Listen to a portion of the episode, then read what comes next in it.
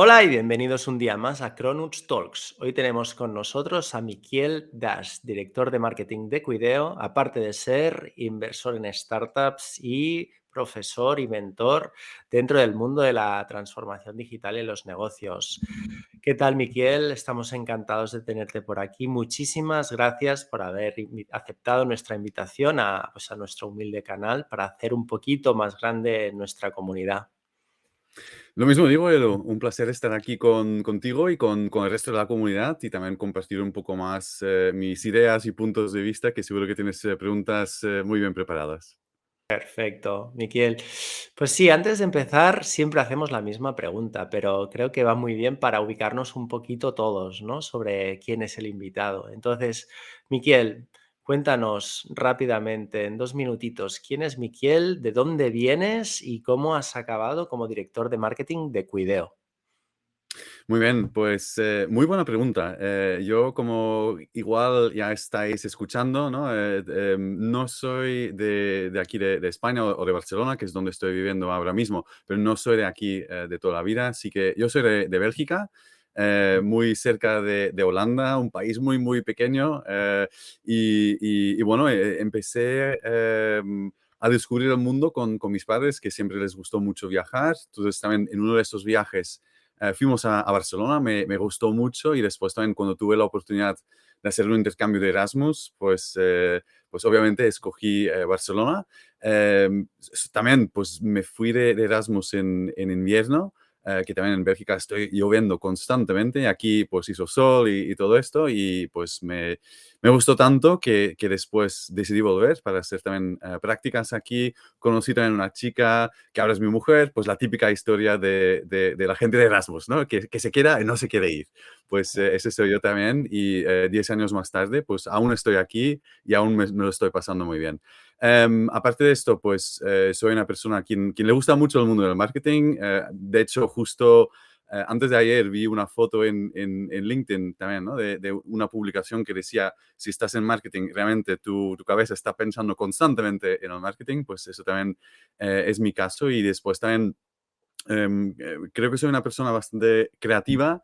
Eh, inquieta también en el sentido de pues, que siempre me gusta probar cosas nuevas. Eh, he lanzado también diferentes proyectos pequeños para ver también si es posible hacerlo o no. Eh, mi mujer ya, ya sabe que cuando me ve con los ojos eh, eh, pues, pues así de abiertos ¿no? y con, con, ganas de contarle cosas, que ya viene otra vez un proyecto que de, de estos y ya pues después de, de, de, muchos años ya me deja tranquila en, en, en, esta, ¿no? Y me dice, pues mira, vete a hacerlo y cuando lo tengas, pues eh, preséntamelo y compártelo, etcétera, etcétera. Y después también, eh, creo que también inconformista en el sentido de eh, que me gusta mucho que me digan que, que, algo no se puede hacer o que algo no es posible, pero después igualmente probarlo y ver si hay alguna forma eh, que, que, no eh, había, habíamos probado o visto todavía para ver si así sí podía funcionar.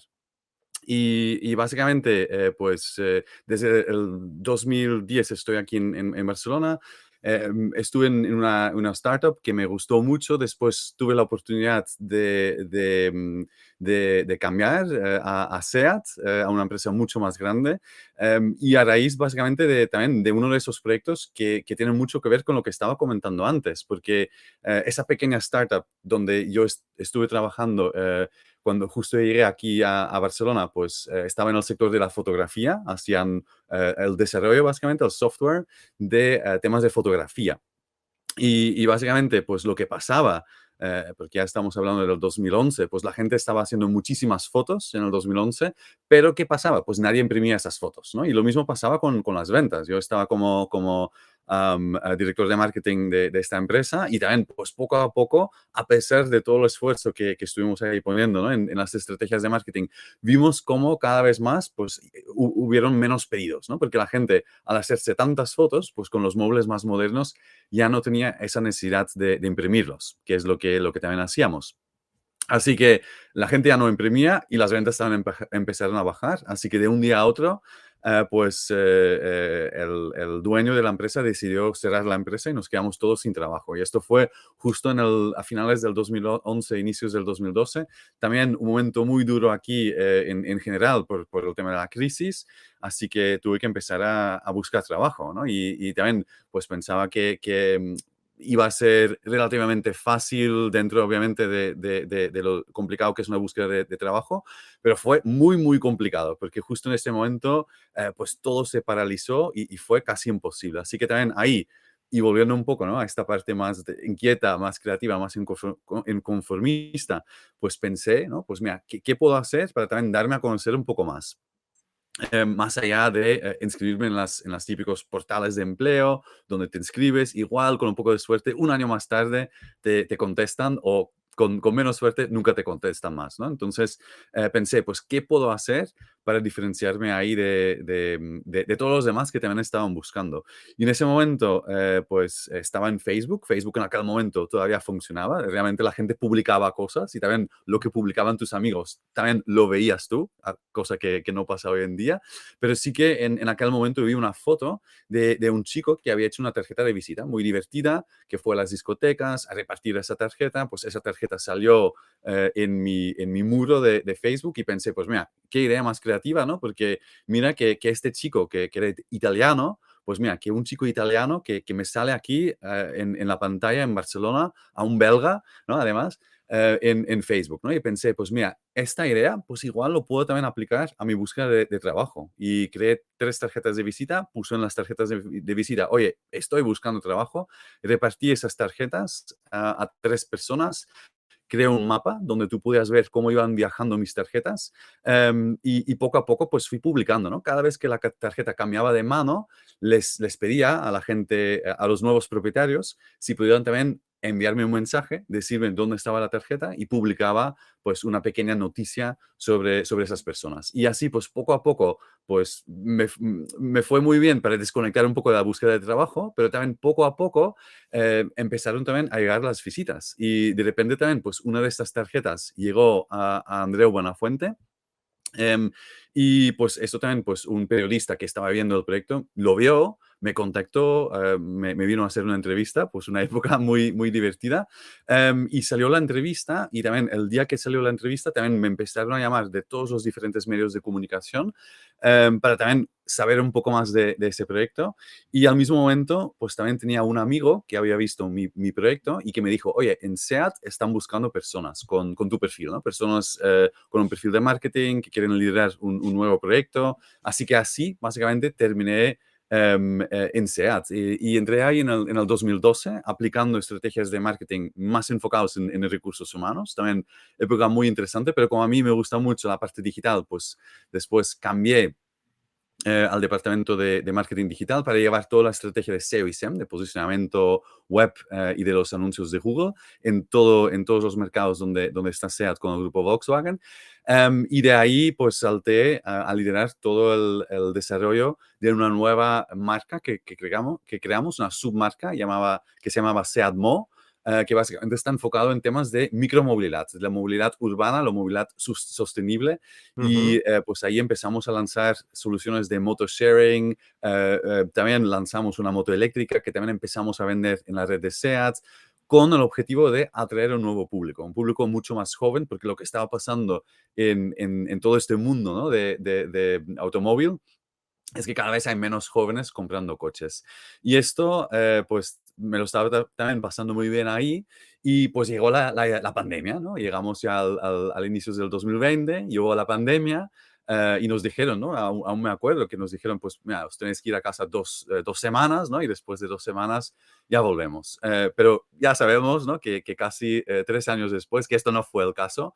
Así que, pues, yo también durante la pandemia empecé a pensar, ¿no? Porque yo también, como, como soy de Bélgica, tengo una familia afuera, pues era también difícil realmente pues, pues estar en contacto y, ir a ver físicamente a mis padres, a mis abuelos. Y también pensé a pensar ¿no? en, en, cómo también eh, a raíz de la pandemia, pues podía ayudar también a, personas, ¿no? Como, como mis padres o mis abuelos que estaban muy lejos y, me empecé a interesar un poco más en, este mundo, ¿no? De, también utilizar em, los conocimientos de marketing, utilizar estrategias de marketing, pero también para ayudar a otras personas. Y justo en ese momento, pues también me saltó ahí un, un, mensaje de, de, de, una oferta de, de, Cuideo, em, una startup dentro de los, justo de, ese sector.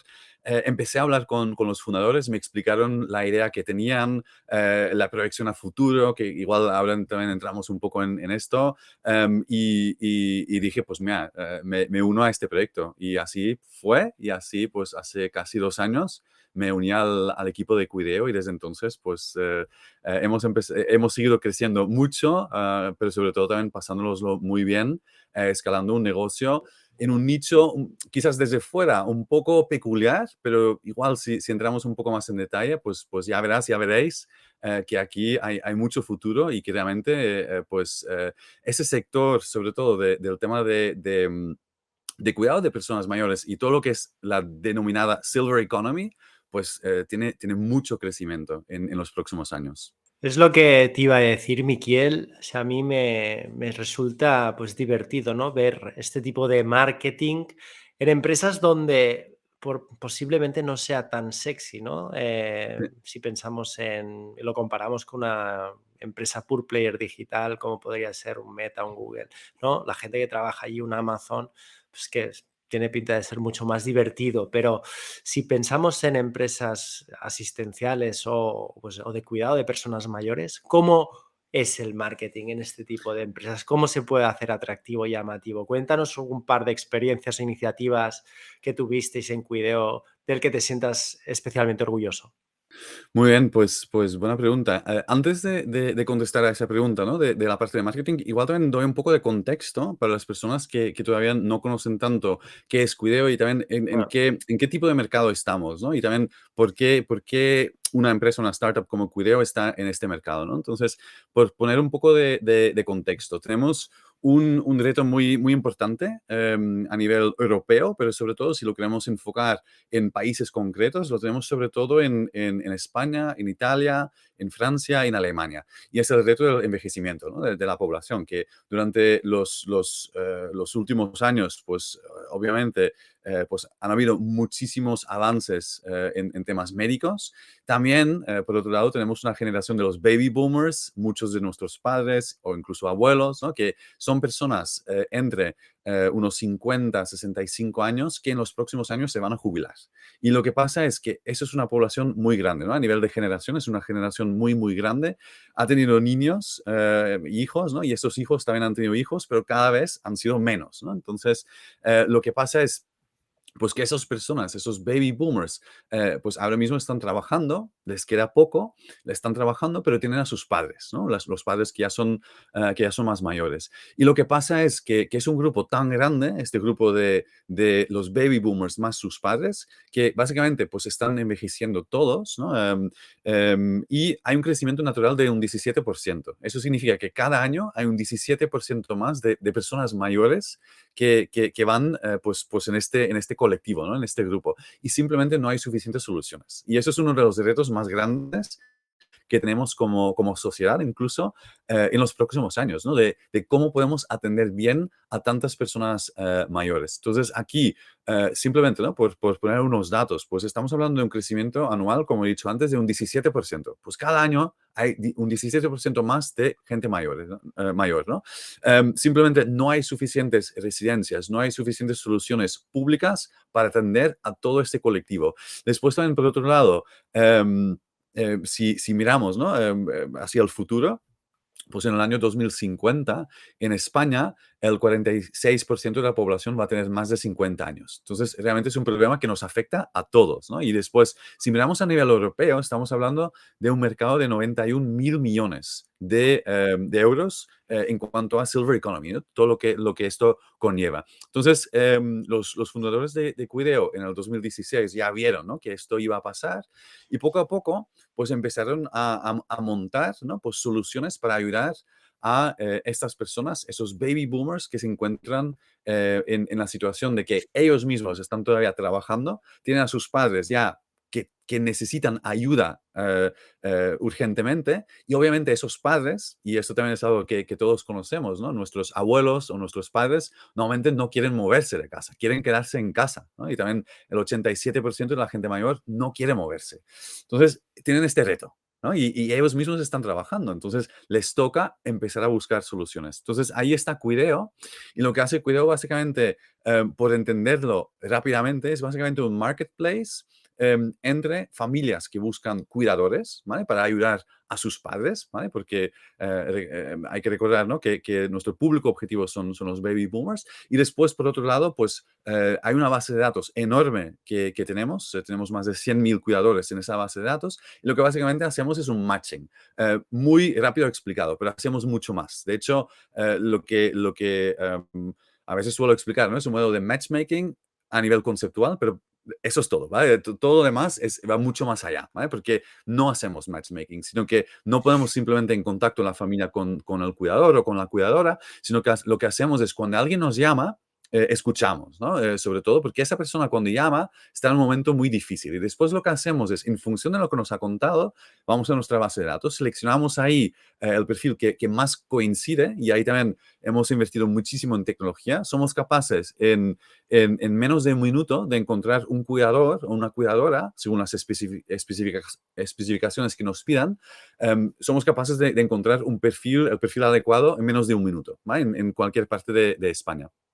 Y lo que hacemos básicamente es, lo presentamos a la familia, em, pero ahí no acaba. De hecho, ahí empieza, ¿vale? Porque a partir de ahí lo que hacemos es, si la familia pues, pues le encaja, nos ocupamos de todo el tema del, papeleo, toda la parte administrativa, de contratos, eh, pago de las nóminas, hacemos también un seguimiento con la familia para ver cómo, cómo está la familia, con el cuidador o con la cuidadora y después pues básicamente evolucionamos a un fee mensual, donde mensualmente pues estamos con la familia apoyándoles, sobre todo en, la parte tecnológica, la parte de, de, las nóminas y todo esto, eh, y la familia pues se, se, olvida de esta parte, ¿no? Y se puede preocupar simplemente porque para que sus padres realmente estén bien cuidados. Y esto básicamente es, es, el modelo, ¿no? Entonces, vamos a, un público un poco peculiar, que son esos baby boomers, ¿no? Que eh, para mí también fue un cambio eh, radical a nivel de marketing, porque yo antes en, en, en Seatmo, em, eh, sobre todo en, en, la parte de moto sharing, pues mi, mi, público objetivo era gente muy, muy joven, ¿no? Eran personas de 18 años, 20 años, 25 años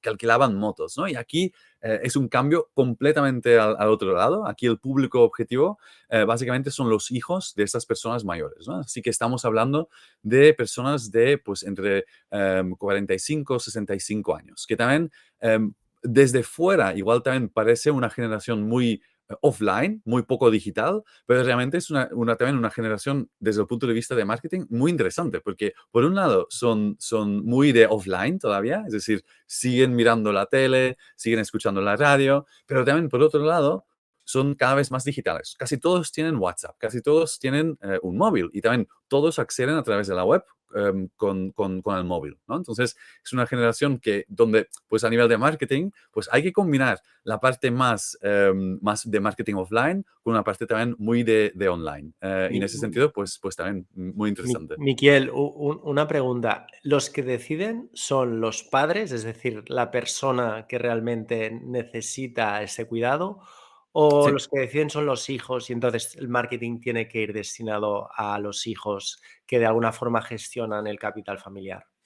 Sí, eh, muy interesante ¿no? esta, pregunta y, la respuesta es, es eh, eh, que efectivamente son los hijos, ¿no? Es decir, las personas mayores, ¿no? Y todos tenemos, si tenemos la suerte todavía, muchos tenemos abuelos, ¿no? Y, y, sabemos que cuando preguntamos a nuestros abuelos, oye, y, vemos que, se están envejeciendo, ¿no? Y que necesitan cada vez más apoyo porque no, ya no pueden estar solos. Todos sabemos cuando preguntamos a nuestros abuelos, oye, ¿tiene que venir alguien para ayudar? O, oye, ¿te ayudo? Que la respuesta siempre es no porque nunca quieren, porque eh, admitir que tú necesitas ayuda es admitir que te estás haciendo mayor, ¿no? Entonces, esto nunca lo quieren. Entonces, ¿quién toma la decisión? Pues sus hijos, ¿no? Em, los usuarios, las personas que, que, que, realmente ayudamos, ¿no? Son personas de, de, 70, 80, 90 años, pero realmente quien toma la decisión son, son los hijos, ¿no? De, de esas, de esas personas mayores. Y eso también significa que, en cuanto a marketing, en cuanto a mensajes, vamos a ese público y, a, ese, eh, a ese colectivo. Dime un par de iniciativas que hayáis hecho que, hayan dado mucho resultado para captar a esos hijos, ¿no? Y, vosotros hayáis recibido un, flujo de llamadas interesante. Pues, pues eh, ahí una cosa que, desde los inicios hemos hecho mucho es sobre todo invertir mucho en crear una marca fuerte, ¿no? Y esto también em, va muy en línea un poco con hacia dónde estamos yendo en general en, términos de, marketing eh, en estos años, ¿no? Porque eh, hoy en día, em, y esto está pasando en todos los sectores, porque yo también tengo mucho contacto con, otros CMOs em, de otros sectores y, todos estamos con el mismo problema. Captar online está siendo muy, muy difícil porque el coste de adquisición está subiendo, sobre todo para búsquedas más genéricas, em, eh, está subiendo muchísimo, ¿no? Y, cada vez es, es la sostenibilidad de, de, las campañas online, pues está costando en esas búsquedas genéricas, porque todo el mundo se está peleando ahí. Entonces, lo que, lo que, lo que hicimos desde los inicios y lo que también estamos haciendo ahora mismo es invertir mucho en, en crear una marca muy, muy fuerte, ¿no? Y, y, eso significa para este colectivo, pues sobre todo estar donde están ellos, que es por un lado en la parte online, así que estamos muy presentes en, en, en páginas específicamente leídos por, por este público objetivo, pero también, eh, por otro lado, estamos muy en, en la parte offline, en, en radio y en tele, estamos en todas las teles nacionales, estamos en todas las cadenas de radio nacionales con, con el objetivo de construir una marca. ¿no? Y, con esto, pues, eh, ¿cuál, ¿cuál, es un poco, ¿no? Pues, pues el caso de éxito en ese sentido? Pues básicamente las búsquedas de marca que tenemos, que son em, unos 50.000 eh, al, al, mes. ¿vale? Entonces, 50.000 veces al mes hay gente que está buscando cuideo. Y por poner esto en contexto, pues la búsqueda cuidado a domicilio o cuidado de mayores tiene unos 8.000, 10.000 búsquedas eh, mensuales. Entonces, estamos a cinco veces el volumen de lo que es la búsqueda genérica. Entonces, esto em, eh, tiene una ventaja muy clara, ¿no? Y es que la gente ya, tú estás en el top of mind, la gente automáticamente piensa en ti. Entonces, automáticamente, pues van a tu página y no empiezan a buscar de forma genérica, pues soluciones eh, en ese sentido, sino que ya van directamente a, a tu marca.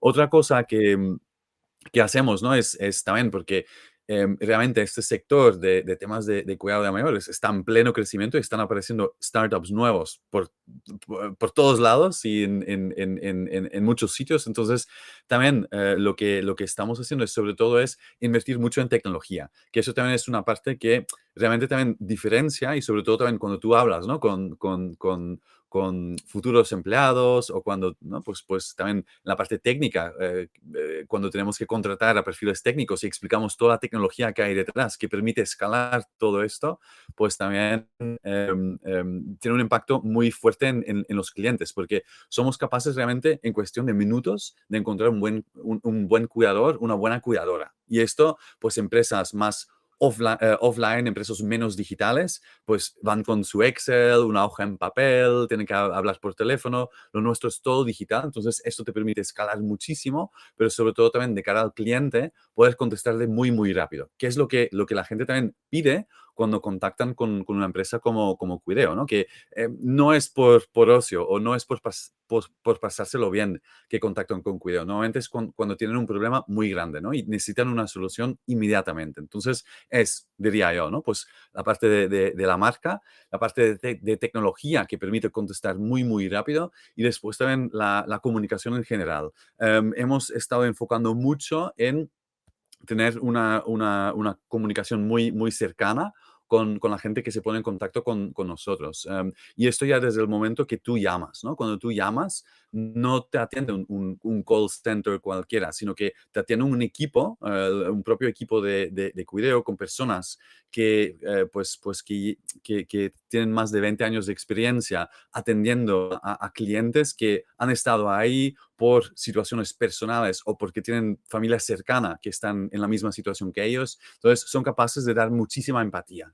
Entonces, eso también es algo que, que busca el cliente, ¿no? Entonces, volviendo un poco más a, a este cliente, ¿no? Que, que, nos llama, no llama por ocio, llama porque tiene un problema grave y necesita una solución, ¿no? Y la necesita rápidamente, pero también necesita mucha empatía. Entonces, es un poco esto, ¿no? La marca, la rapidez que, que, con la que podemos contestar, ¿no? Y después también esa empatía. Entonces, esto lo que hace es, te crea un, un, un un posicionamiento diferenciador ¿no? de, la competencia. Entonces, esto a nivel de, de, marketing, pues te ayuda muchísimo en todas sus comunicaciones, porque la gente te conoce, la gente ve, cuando tú vas a, Google y tú buscas Cuideo y ves las opiniones, tú ves em, cómo de encantados están, están las personas con, con, el apoyo y después también cuando, cuando contactas y también en, los copies lo utilizamos, ¿no? Como, como gancho, llámanos y mira, en 24 horas te garantizamos una llamada y, y una solución que, que, vamos a poner en marcha uh, junto contigo. Perfecto, Miquel. Hablemos de tácticas en concreto. O sea, eh, estoy súper alineado contigo que los costes de adquisición cada vez están más caros, entonces es necesario hacer marca. Pero hoy en día, dentro del mundo digital, ¿cómo podemos hacer marca? Es decir, si hay algún responsable de marketing que nos está escuchando y quiere encarar este 2023 y está cerrando un poco el budget, ¿no? Para invertir en este 2023, ¿dónde tiene que invertir? Pues, eh, ¿dónde tiene que invertir? Eh, eh, es una pregunta que yo también que en mi tiempo libre, pues, pues también ayudo de vez en cuando a otras startups ¿no? que, que están buscando el crecimiento. Y esa pregunta, ¿dónde invertir? Es, es la que muchas veces se, se hace, ¿no? Y, y, y, y, es una pregunta muy importante porque implica ¿no? que, antes de, de, invertir, tenemos que saber también quién es nuestro público objetivo, ¿no? que, eso es la, la, clave eh, y eso es donde también eh, algunas, startups a veces tienen problemas de crecimiento, ¿no? de em, eh, invierten mucho y, también lo vemos de hecho en, nuestro sector, también lo, vimos en, en, SEAT cuando estábamos a la búsqueda de, de startups para incorporar en, dentro de SEAT, ¿no? Pues hay empresas que están gastando muchísimo dinero em, y están haciendo muchísimas campañas y están y en, en, en, las redes sociales y están haciendo display y están haciendo programmatic y están haciendo uh, pues la parte de, de, de, Google Ads y están haciendo uh, pues, pues uh, branding offline en, en radio en tele y están por todos lados y están gastando muchísimo dinero, pero no están consiguiendo un crecimiento sano ¿no? y, y, saludable. Entonces, ¿dónde invertir? Pues eh, ahí, sobre todo, la, la, la, respuesta nos lo va a dar el, el buyer persona. Y, y um, esto, pues, pues en, en, dependiendo un poco de, de, del enfoque, ¿no? Pues pueden ser canales más, más offline, eh, pueden ser canales más digitales, pero también dependen un, un, un, un poco eh, del momento en el que está la, la empresa. Hay empresas que eh, cuando están muy en los inicios, uh, necesitamos sobre todo este product market fit, ¿no? Eh, y, y, verificar rápidamente si realmente la idea que tienen tiene eh, validez, ¿no? Entonces, no es lo mismo una empresa early stage, ¿no? Que justo está empezando, que, que va a buscar quizás su primera ronda, uh, que, que, que, es una empresa que necesita sí o sí ir a, a, a canales de performance, ¿no? Que necesita uh, rápidamente validar su, su, su, su, idea de negocio, que una empresa que, ya está um, que ha, ya ha validado su product market fit, que ya puede también poco a poco empezar a construir su marca, donde sí que pues la parte más, más offline, la parte de display, etcétera, etcétera, puede ayudar, porque así poco a poco empieza a depender menos de búsquedas genéricas uh, y empieza también a construir esta marca. Y una empresa que ya ha estado en ronda o que ya ha pasado por dos rondas, ¿no? Y que, que sobre todo lo que necesita es mantener ese liderazgo que ahí también, pues sobre todo, eh, pues cambia un poco, ¿no? Pues obviamente el performance sigue siendo muy importante, pero también hay que destinar cada vez más presupuesto um, a, esta parte de, crear la marca, ¿no? Y, sobre todo, pues dependerá del público objetivo. Um, en, en, la parte de SEAT, pues, pues un público objetivo muy, muy joven, pues ¿dónde estamos? Pues sobre todo en las redes sociales, ¿no? Y sobre todo en las redes sociales más jóvenes, TikTok, en, incluso hicimos pruebas con Snapchat, porque muy al inicio uh, de, de, ese proyecto todavía funcionaba, um, pero esto, por ejemplo, en un caso como Cuideo uh, o en caso de, empresas que van a B2B, pues no funcionaría, ¿no? Uh, y más en concreto, por ejemplo, en el caso de Cuideo, pues ahí en, redes sociales hicimos pruebas, por ejemplo, y ahí están nuestros cuidadores. Entonces, lo que funciona a veces para una empresa o lo que funciona para un sector, no necesariamente eh, funciona para el otro. Y después también hay otro tema creo, que creo que es muy interesante y importante tener en cuenta, que es todo lo que tiene que ver con la estacionalidad, ¿no? Porque a veces también es eh, dónde tenemos que invertir, pero a veces también es en qué momento tengo que invertir ahí. Um, y, y, ahí también, eh, pues, pues eh, ese product market fit nos va a ayudar mucho con, con, esto, porque hay empresas, ¿no? Y aquí también, volviendo a, al ejemplo de, de Seatmo, como, como ya lo hemos explicado, pues Seatmo, obviamente, el, el motor sharing, em, eh, si nos enfocamos en ese servicio específico, pues ¿cuándo se va a pedir un servicio de motor sharing? Pues normalmente eh, eh, más en verano y normalmente los días que, que, hace buen tiempo, ¿no? Los días de lluvia no es un día donde tú tienes o quieres estar con campañas, porque el día de lluvia la gente no se suele mover en moto, ¿no? Lo mismo con, con Cuideo, ¿no? Pues ¿cuál es la estacionalidad? Pues también hay, hay, una estacionalidad, ¿no? Pues cuando hay momentos donde hay familias juntos, pues ahí también tienes un pico, porque obviamente la familia habla ahí y ahí toman una decisión. Qué bueno. Hablemos de tu, de tu etapa eh, como inversor en startups. Antes de meternos a ello, ¿en cuántas startups estás invertido?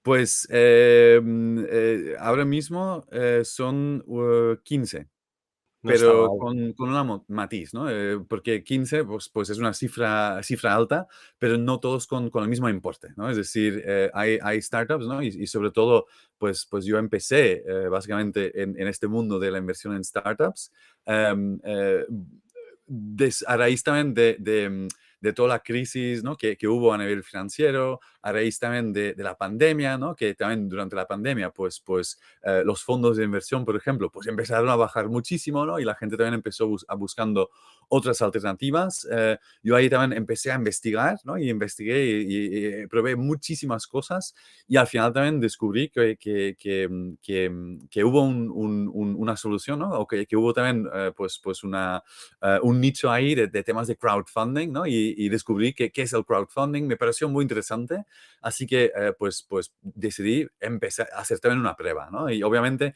cuando tú inviertas en, en startups hay un tema muy importante a tener en cuenta y es que cuando tú inviertas, ojo, porque casi seguro ese dinero lo, lo, vas a perder, ¿no? Porque es una inversión con riesgo, no es la mejor eh, inversión que puedes hacer si quieres tener un patrimonio eh, bien cuidado, pero sí que intenté pues destinar una pequeña parte a, a invertir en, en, startups, ¿no? Um, sobre todo para entender uh, cómo funcionaba, uh, pero sobre todo también, por otro lado, para saber cómo, cómo le estaba yendo a otros sectores en temas de, pues, de marketing, de crecimiento y también pues, pues eh, esas primeras inversiones me ayudaron mucho porque eh, yo creo que eso es una ventaja muy buena del, del, crowdfunding, que por un importe relativamente bajo, porque puedes hacer inversiones de crowdfunding a partir de pues mil, uh, tres mil, cinco mil, ¿no? Que, que, que, son importes relativamente bajos si lo comparamos con inversiones de, de business angels, ¿no? Pero por un importe relativamente bajo,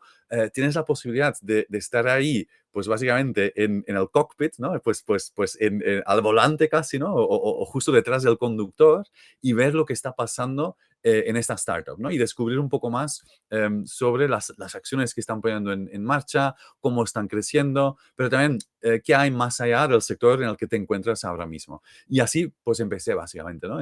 Con, con temas de crowdfunding y después, pues poco a poco, pues me, empezó a gustar, ¿no? Y, y, y, también pues empecé con, con, con, con inversiones eh, eh, directas um, y, así ha ido creciendo un poco. Uh, después también comentar que, que, sobre el tema de crowdfunding, por ejemplo, nosotros también hicimos una, una ronda de, de, financiación recientemente en, en, en, Cuideo y también decidimos uh, que, que, parte de, de, la ronda, pues lo, que lo queríamos también destinar a temas de crowdfunding. Y hicimos también un crowdfunding, um, porque el crowdfunding, ¿no? Pues, pues eh, tiene también esa ventaja de si tú eh, tienes una solución B2C y sobre todo también si tu solución eh, tiene un impacto a nivel social, Uh, pues también a la gente les suele gustar, ¿no? Y la gente suele también invertir y sobre todo también tienes ahí la posibilidad de convertir también esos inversores a través de crowdfunding en tus embajadores. Entonces también pues eh, lo, lo, utilizamos como parte de, de, la ronda, parte de la estrategia de financiación de, de Cuideo. Qué bueno. Se dice que este 2023 eh, será un año de crisis y que bueno, nos esperan pues, probablemente dos, tres años iguales. Eh, ¿Qué sectores son los que estás fijándote un poco más en detenimiento como oportunidades de inversión? Pues eh, Aparte de Cuideo, sector... no me digas Cuideo, que tiene un ratio de crecimiento del 17% no, público sí. objetivo, que me parece brutal, ¿no? Que veo que es, es, un sector que va a ir al alza sin ninguna duda, ¿no? Pero ¿qué otros, qué otros sectores? Pues eh, eh, buena pregunta, eh, lo, porque justo también lo, lo- estuve comentando con, con un compañero, ¿no? Que en cuanto a sectores, están habiendo muchos movimientos. Yo creo que todos tenemos claro que todos los que estamos siguiendo un poco el, panorama actual, todos tenemos claro que, que en las empresas tech ahora mismo igual no es el mejor momento para, para invertir, porque sí que han habido muchos ajustes, ¿no? Están habiendo muchos despidos, em, hubo un crecimiento muy, muy fuerte durante la pandemia y, y, pues ahora están teniendo ajustes, ¿no? Entonces ya, pues ese sector, eh, antes de la pandemia, incluso durante la pandemia, fue muy, muy atractivo. Hoy en día, pues están sufriendo un poco más. Eh, últimamente, lo que, lo que yo sobre todo estoy eh, mirando son soluciones de, em, de- de sostenibilidad, ¿no? Temas de, eh, por ejemplo, eh, placas solares, que está creciendo muchísimo, también sectores de, mm, de, mm, de inversión en, en, inmobiliaria, que también está teniendo un crecimiento, porque ahí sí, pues, por un lado, se está ralentizando un poco el, el mercado, pero por otro lado tenemos también otro reto. Yo creo que dos de los retos más grandes que vamos a tener en los próximos años, ¿no? Uno ya lo hemos comentado con, con Cuideo, pero el otro también es todo el tema de la inmobiliaria, De, de- las casas, que, cada vez eh, suben más en, precio, pero también por otro lado, pues cada vez también hay más jóvenes que, que, que necesitan o están buscando eh, un, un piso, una casa para, para comprar, ¿no? Y, está siendo cada vez más difícil y ahí también están apareciendo cada vez más soluciones de eh, compartir casas, de, de co-housing, de, eh, de, de, de microcasas, ¿no? De tiny houses. Um, y yo creo que también que eso es un sector en, en, pleno crecimiento, ¿no? Y después todo lo que tiene que ver con el cambio climático, con, con el cambio energético, ¿no? Con esa eficiencia uh, energética, uh, pues también. Y después, por último, eh, yo creo que también un sector muy, muy interesante es el sector médico. Eh, están habiendo muchísimos avances a nivel médico, eh, tanto a nivel de tecnología como también a nivel de investigaciones. Yo creo que el COVID eh, pues ha acelerado todo muchísimo y también eh, que también estoy en, en, en, en eh, alguna plataforma de, de crowdfunding dedicado más a temas médicos y también el crecimiento que hay ahí a nivel de eh, startups que, que, están apareciendo, pero sobre todo también eh, si buscamos rentabilidad, eh, pues la rentabilidad también ahí, eh, pues si el proyecto triunfa, que ojo, que, que, obviamente en las startups siempre hay este riesgo, ¿no? que hay más riesgo de, de perder a veces que de ganar, pero si, si, si toca el ganar, pues sí que eh, pues el, el, resultado también será muy, muy bueno. Entonces yo creo que en, en resumen serían un poco estos. Ajá. Entonces, hay un, hablando de sectores, hay un sector que en 2021 se erigió, que era el de los proyectos blockchain, ¿no?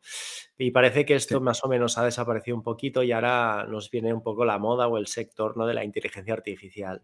¿Qué opinas tú de estos sectores y de estas tendencias, ¿no? Que vienen y después parece que se van y desaparecen para siempre, pero que en realidad siguen allí.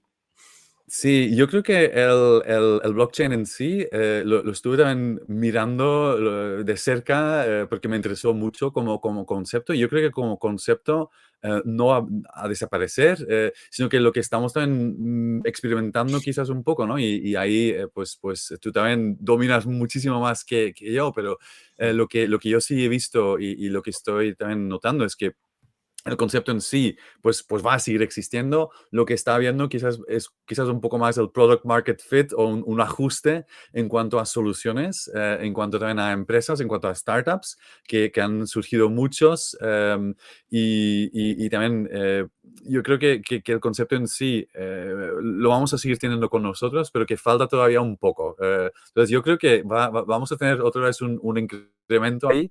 Um, de, de, de, temas de, de blockchain, pero eh, quizás más integrado dentro de los players más grandes. ¿no? Hay, hay, también bancos que poco a poco están ya empezando a investigarlo uh, más en detalle, pero como ellos van siempre un poco más lentos, yo creo que hasta que no hay uh, pues esta integración también con, con, los bancos en sí, que, que no vamos a ver esa aceleración, ¿no? que he, hemos pasado ya por un momento muy interesante donde se ha mostrado que, eh, que, que, realmente pues, pues es, un, es, un, es un concepto que, que tiene futuro, tiene sus, eh, sus desventajas todavía, hay que pulir todavía un poco más ahí, pero yo creo que, que vamos a seguir viendo eh, temas de blockchain y, y que, que, no va a desaparecer para nada. Y lo que son temas de inteligencia artificial, yo creo que todos los que tenemos LinkedIn y todos los que hemos estado leyendo las noticias las últimas semanas, eh, hemos visto todo lo que se puede hacer con ChatGPT. Em, eh, todo el mundo, cada vez que entro en LinkedIn, pues hay una publicación de mirad lo que he encontrado mirad lo que he hecho con, con ChatGPT. Em, están también en, en las universidades donde estoy dando clase, pues también eh, pues están pensando ¿no? y reflexionando también de, oye, ¿qué hacemos ¿no? con, con, nuestros alumnos? Porque cuando tú pides que, que, entregan un TFM, pues hoy en día la probabilidad de que esté escrito con ChatGPT es muy mayor, ¿no? Entonces, ¿qué hacemos ahí? Después también en la parte de SEO, que también a mí, a mí me gusta mucho particularmente y sigo en, en temas de SEO mi tiempo libre, pues en, el SEO lo mismo, ¿no? Pues eh, eh, ahora crear artículos de 2.000, 3.000 palabras con ChatGPT, pues es, un, es un minuto. Um, y también están habiendo muchísimas uh, pruebas que se están haciendo ¿no? en, en, en, ese sentido. Um, y, y, después también en, en, general, ¿no? Yo también he hecho pruebas, he estado probando uh, de, con copies, con, incluso con, con ofertas de empleo, uh, con, con, incluso pues contestando encuestas, ¿no? Y incluso hice una prueba para también empezar a contestar mails con con, la ayuda de, de, de ChatGPT, ¿no? Entonces yo creo que todo el mundo ha estado probando, todo el mundo ha visto el, potencial que tiene, pero yo creo que también la gente se ha dado cuenta de que todavía falta, ¿no? De que todavía pues no, no está um, al 100% eh, donde, tiene que estar y que también eh, vamos a tener que adaptarnos, ¿no? Igual que con el COVID, pues eh, igual aquí con, con ChatGPT también. Entonces, en el tema de clases, por ejemplo, lo que ya muchas universidades están haciendo es, pues, entrégame el TFM, genial, me da igual cómo lo escribes, si lo haces con ChatGPT o no, pero explíqueme por qué lo escribes, ¿no? Entonces van un poco más allá, ¿no? Lo mismo con, con, con Google, ¿no? Con, con, el tema de SEO. Sabemos que, que todo lo que es el contenido Um, generado a través de inteligencia artificial a Google no necesariamente le, le, gusta, todo el mundo está esperando, ¿no? De, oye, ¿cómo va a reaccionar Google? Hay gente valiente que está haciendo pruebas en directo con páginas grandes con ChatGPT. Nosotros de momento no lo estamos haciendo porque primero queremos también ver cómo va a reaccionar Google, porque sabemos que va a reaccionar. Um, y después también en, en, el uso diario, yo creo que también eh, habrá, pues hay también un cambio a partir de ya la, el chat GPT va a ser de pago, um, así que también vamos a ver cómo, cómo va a reaccionar ahí la gente, pero yo creo que también que, que vamos a seguir con, con, temas de inteligencia artificial, más allá de chat GPT, eh, también en temas de generación de imágenes, etcétera, etcétera, y entramos en una nueva era, ¿eh? creo, um, y, y, como siempre nos, nos toca adaptarnos, así que es un reto, pero eso también hace muy divertido el mundo de marketing. Creo. Total, totalmente. Y hablemos de salarios ya un poco para acabar, ¿no? Eh, se habla mucho de los salarios de los programadores en startups que realmente pues, son un problema, ¿no? Para, para, la financiación de la startup. Eh, ¿Qué salarios más o menos se puede esperar un CMO de una startup? Pues, eh, pues ¿cómo podría ser Cuideo? Vale, muy bien. Pues el, el, tema de los salarios, efectivamente, ¿no? Pues yo, yo creo que también hay, hay un, un, rango muy amplio, ¿no? Yo, yo también, eh, pues, pues eh, empresas o startups como, como Cuideo, ¿no? O, o, o, empresas que están en otros sectores, eh, pues hay, mm, yo creo que hay muchísima diferencia eh, y, y, un rangos muy, muy, muy diferentes, ¿no? Hay, eh, y, pero sí que en general, pues lo que, lo que creo, ¿no? Es que depende siempre del, del momento, en, el que está la empresa. Uh, no es lo mismo, obviamente, uh, una empresa que está pues, en una serie A uh, o que está en serie pre-seed, ¿no? que, que justo pues, está, está, está ahí, ahí buscando su, su, primera ronda semilla, una empresa que ya está en serie B. Um, y también depende un poco de, del sector ¿no? y también de, de, de la facturación de, la empresa. Entonces, um, es una pregunta uh, que, que, en el caso de los programadores sí que igual es más fácil de contestar porque más o menos tienes ahí tus rangos ¿no? y, y también pues, pues más o menos Um, pues el trabajo es, es, es, es parecido uh, en el sentido de, pues si tú dominas ¿no? la, el lenguaje de programación, pues, pues es este, el reto es diferente quizás, pero el lenguaje de, programación es este. Uh, sí que en la parte de marketing lo que pasa es que... Epa.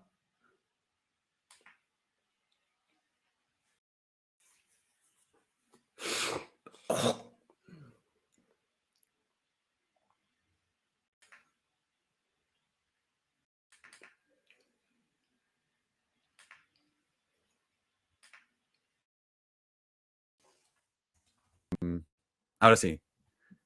Ah, Hola, ¿estás aquí, Miquel? Vale, Sí. perfecto. Estás desconectado un momento, ¿no? No, eh, creo que habías desaparecido tú. Ah, sí, Eh, porque, yo te, yo te he perdido, o sea, te he perdido y ahora me acabas de volver a aparecer. ah, pues a mí me pasaba lo mismo. Eh, ¿Sí? parecía que, que había salido y, y- Vale, bueno, no pasa nada, esto lo, lo enganchamos después.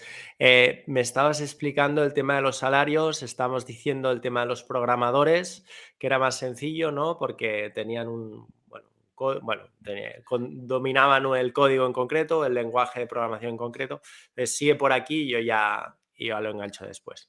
Perfecto.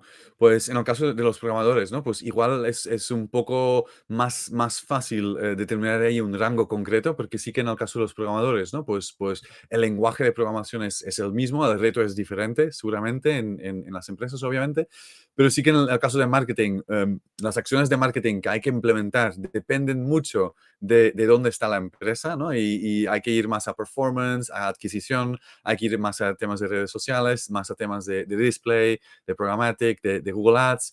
Um, en el caso de empresas que ya están más avanzados, pues también más la parte quizás de, de, de, de branding uh, y después también las funciones y el equipo son también muy diferentes. ¿no? Hay, hay equipos o, o, o, departamentos de marketing que, um, que dependen mucho de, empresas externas, hay empresas de marketing que tienen mucho más estructura, entonces depende también uh, cuántas personas uh, tienes a tu cargo y también cuál es el seniority, ¿no? cuál es el nivel de esas personas, pues en función ahí también uh, depende mucho. Pero en general, uh, yo creo que um, el, el, salario, pues más o menos está pues entre los, a partir de los uh, 40, 50 mil hacia, hacia arriba, ¿no? Y ahí pues ya depende mucho de, de, cada empresa. Pero sí que creo que lo que uh, hoy en día, ¿no? Pues sobre todo también los, los, los directivos, los directores, los fundadores, los, los CEOs, ¿no? Miran sobre todo una persona de marketing es que por un lado, ¿no? Pues, pues sabe eh, manejar los diferentes canales, porque hay muchísimos, eh, solo la parte online, a nivel de herramientas de análisis, solo análisis, hay muchísimos. Um, um, si entramos después en los canales específicos de, de Google Ads, de Bing Ads, de Facebook, uh, Instagram, um, los, las otras redes sociales, la parte de display, la parte de programmatic, etcétera, etcétera, pues hay muchísimo para, por, por dominar, ¿no? Entonces, por un lado, ese dominio de los diferentes canales, ¿no? Y después también uh, una visión de, de, marca, porque sí que al inicio, sobre todo, es ese product market fit, esas campañas, ¿no? Para buscar sobre todo que, que haya un crecimiento, um, pero una vez que, que, esté validado esto, hay que empezar a crear la marca, ¿no? Entonces también esa visión de marca y después también por, por último, sobre todo en las startups, Uh, hay un reto muy importante de priorización, ¿no? Porque hay muchísimo trabajo, hay más trabajo de, de, de, horas que hay en el día, incluso si estás trabajando uh, 12 o 20 horas al día, no hay suficiente tiempo para hacerlo todo. Entonces también una parte muy importante es priorizar, ¿no? De los mil fuegos que hay o los mil temas que están abiertos, pues en cuál de los tres me voy a enfocar, a enfocar con el equipo, ¿no? Para que realmente la empresa siga teniendo éxito.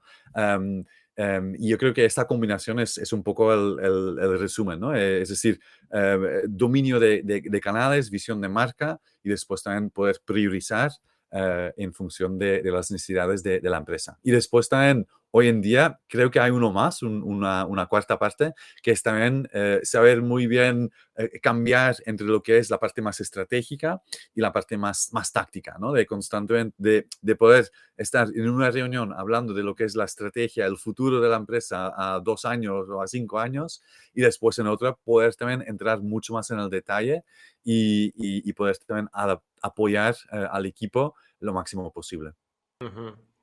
Qué bueno, sí, muy alineado con, esta cuarta.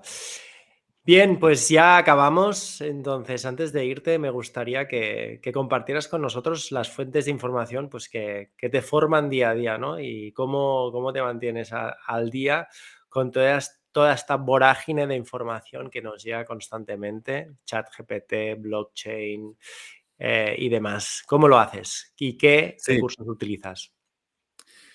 Em, yo también empecé suscribiéndome a muchos newsletters, ¿no? Porque hay, hay newsletters muy buenos eh, aquí a nivel, a nivel nacional, ¿no? Eh, eh, y después también a nivel internacional, de los cuales puedes aprender mucho para saber exactamente cómo, cómo está el, el mundo, pero después también pasa, ¿no? Que cuando te suscribes a muchos newsletters también tienes muchos mails al final, ¿no? Y al final también pues, y sobre todo en este mundo de marketing, cada día hay, al menos seis o, diez cambios importantes, así que también eh, empecé a bajar un poco el ritmo de, los newsletters y actualmente, básicamente, cada semana sí que hay, tres que, que, miro.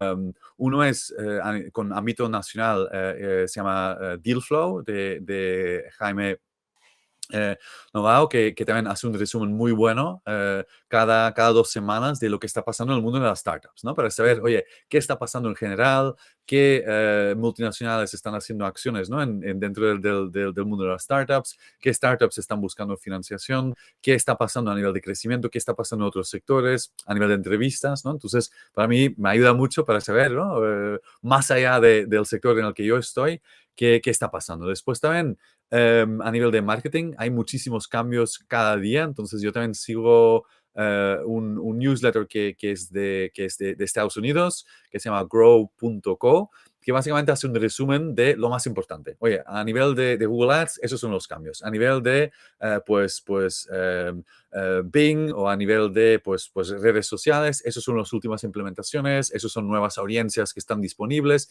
y es un mail de resumen de los puntos más importantes, ¿no? A nivel como casi ejecutivo, con enlaces por si tú quieres leer un poco más.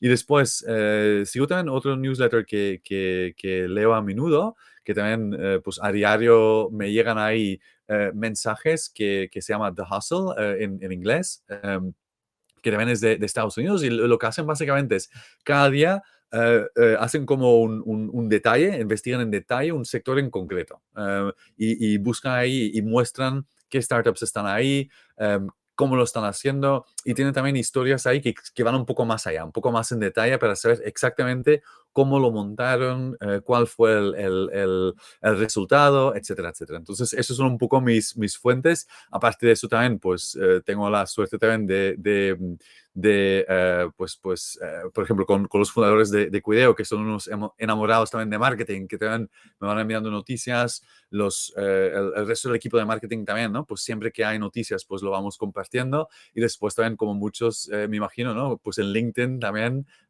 aunque últimamente, pues sobre todo ha habido noticias de ChatGPT. Eh, ahora sí, sea todo, se hace recetas a través de ChatGPT, eh, cómo, cómo escribir cartas de amor a través de ChatGPT, ¿no? Por todo lo que la gente va compartiendo. Así que, eh, pues yo creo que eso serían un poco las, las fuentes. Qué bueno, Miquel. Oye, hasta, ha sido un verdadero placer tenerte por aquí, por nuestro canal. Muchísimas gracias por habernos destinado parte de tu tiempo y con lo que siempre digo, cualquier cosa, necesidad que tengáis, eh, estaremos encantados de volver a reeditar esta entrevista un poquito más adelante, pues a ver si has invertido en otras startups y a ver qué novedades nos depara el mundo del marketing. Muchísimas gracias. Perfecto, muchas gracias a vosotros. Que vaya muy bien. Hasta luego.